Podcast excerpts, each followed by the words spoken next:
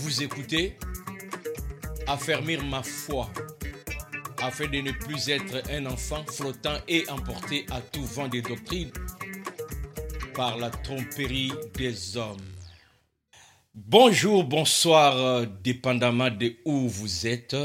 Au micro, Jean Dinsil. Que la paix du Seigneur soit avec vous.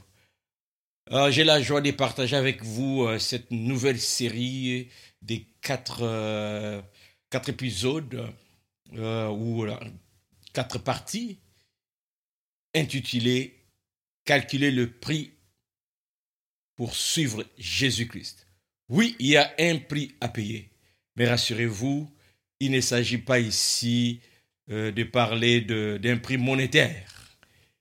Cependant, il y a un prix à payer. Je ne sais pas si vous êtes au volant, si c'est le cas, que qu'il n'y ait pas de distractions, quand bien même vous m'écoutez. Si vous êtes à la maison, alors installez-vous bien. J'ai fait confiance au Saint-Esprit pour nous enseigner. Et de mon côté, le Saint-Esprit, comment il va m'inspirer et de votre côté, à l'écoute, comment le Saint-Esprit va vous aider à discerner.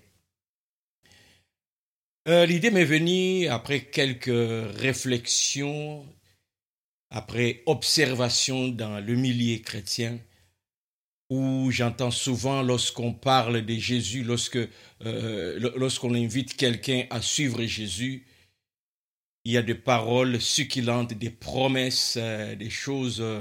en tout cas, une vie en rose. Viens Jésus, il va s'occuper de tes problèmes, il va te guérir, il va te donner les mariages. Et j'entends même, euh, surtout, surtout, euh, dans des chansons, ah, j'étais euh, malheureux, Jésus a fait de moi un grand, j'étais pauvre, personne ne pouvait même me regarder, Jésus m'a élevé, je danse pour lui, Ah, des choses comme ça. Euh, à travers la parole de Dieu, comme tout enfant de Dieu doit méditer, je suis tombé sur un texte où le Seigneur Jésus parle du prix qu'il y a à payer pour le suivre. Tout n'est pas rose. Alors, c'est de ça que je veux parler. Euh, nous allons partir du texte de Luc, chapitre 14, du verset 25 au verset 30, que je vais lire rapidement. Des grandes foules faisaient route avec Jésus. Il se retourna et leur dit, Si quelqu'un vient à moi, et s'il n'est pas son père, sa mère, sa femme, ses enfants, ses frères et ses sœurs, et même sa propre vie, il ne peut être mon disciple. Et quiconque ne porte pas sa croix et ne me suit pas ne peut être mon disciple.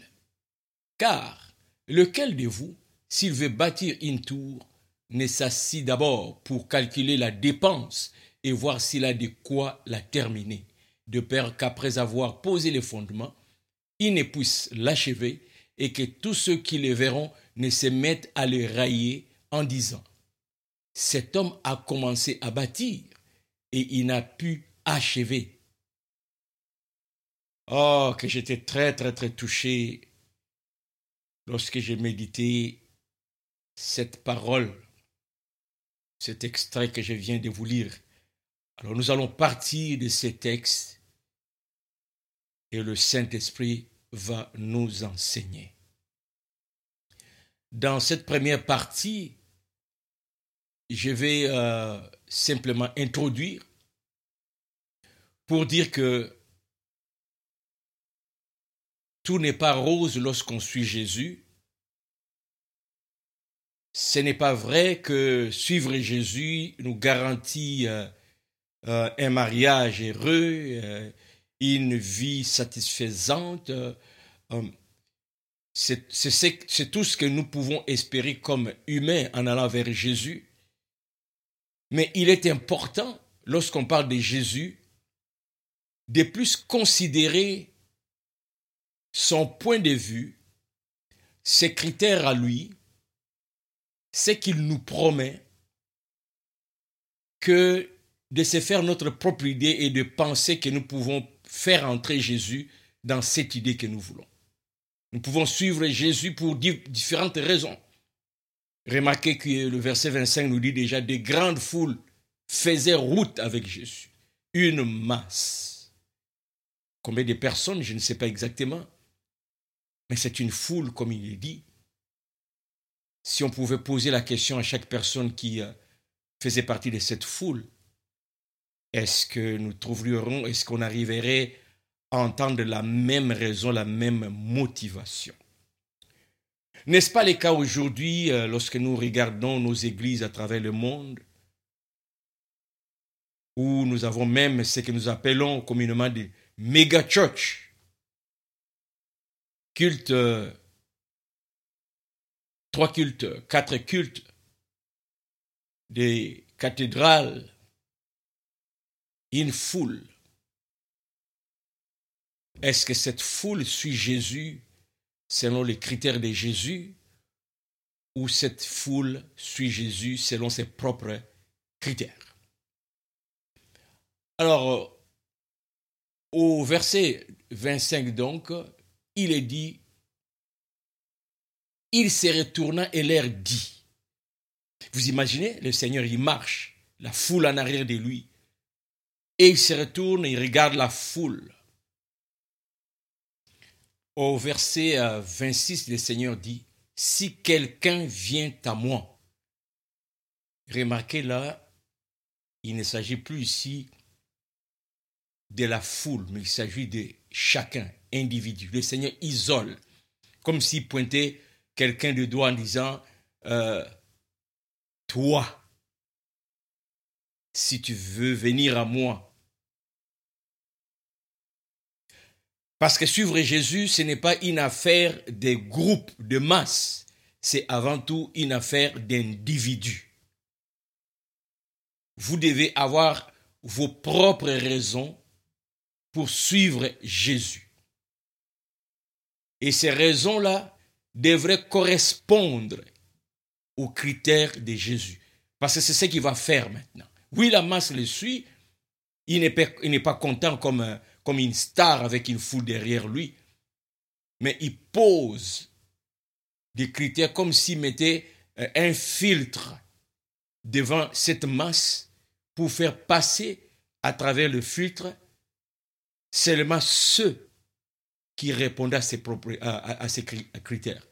Donc, il dit ceci, si quelqu'un vient à moi et s'il n'est pas son père. Ici, il y a le verbe haïr un, verbe qu'on n'aimerait pas que quelqu'un utilise vis-à-vis de nous.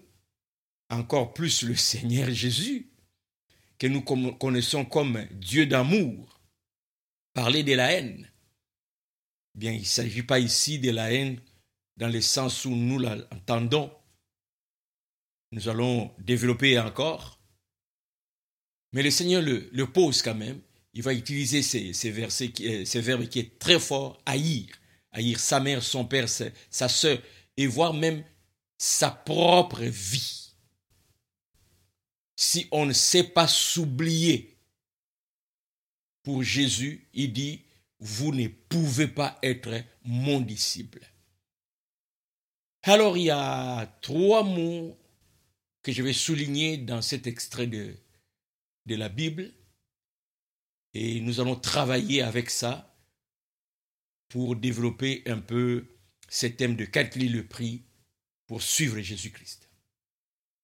Il y a le verbe venir au verset 26, si quelqu'un vient à moi, euh, que nous pouvons comprendre aussi dans le sens de s'attacher à, s'attacher à Jésus. Donc venir à Jésus dans le but de s'attacher avec lui, de faire un avec lui. Et deuxièmement, il y a le mot disciple. Le mot disciple, c'est, clé ces mots. On va voir dans les dictionnaires euh, qu'est-ce qui est dit du mot disciple? Il est dit d'un disciple que c'est une personne qui reçoit l'enseignement d'un maître. C'est une personne qui adhère aux doctrines d'un maître. C'est important de comprendre ce sens. Le mot disciple, pour nous qui sommes dans les milieux chrétiens, ce n'est pas un mot nouveau. Nous le connaissons. Mais est-ce que nous comprenons le sens Qu'est-ce que cela veut dire? Il s'agit de quelqu'un qui reçoit les enseignements d'un maître, il s'agit de quelqu'un qui adhère aux doctrines d'un maître.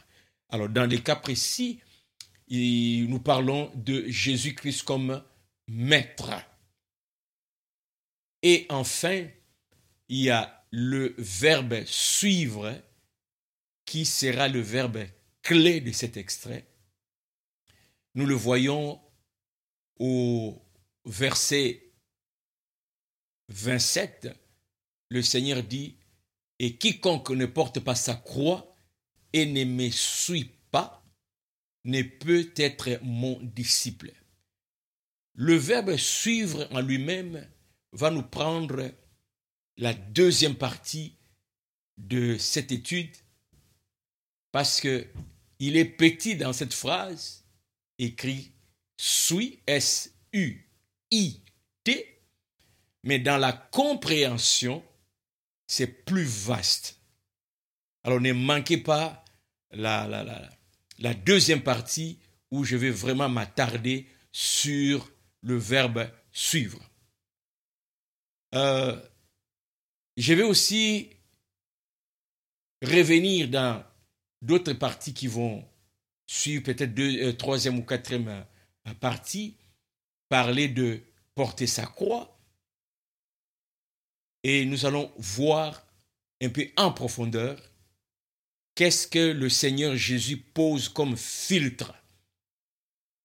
Et c'est important que nous puissions suivre Jésus en nous, en nous référant à ses propres critères. Il ne s'agit pas seulement de, de se dire disciple de Jésus, moi je me reconnais comme disciple de Jésus, mais ce qui est plus important, c'est de se demander si Jésus me considère comme son disciple. Est-ce que Jésus sent que j'adhère à sa doctrine? Voyez-vous?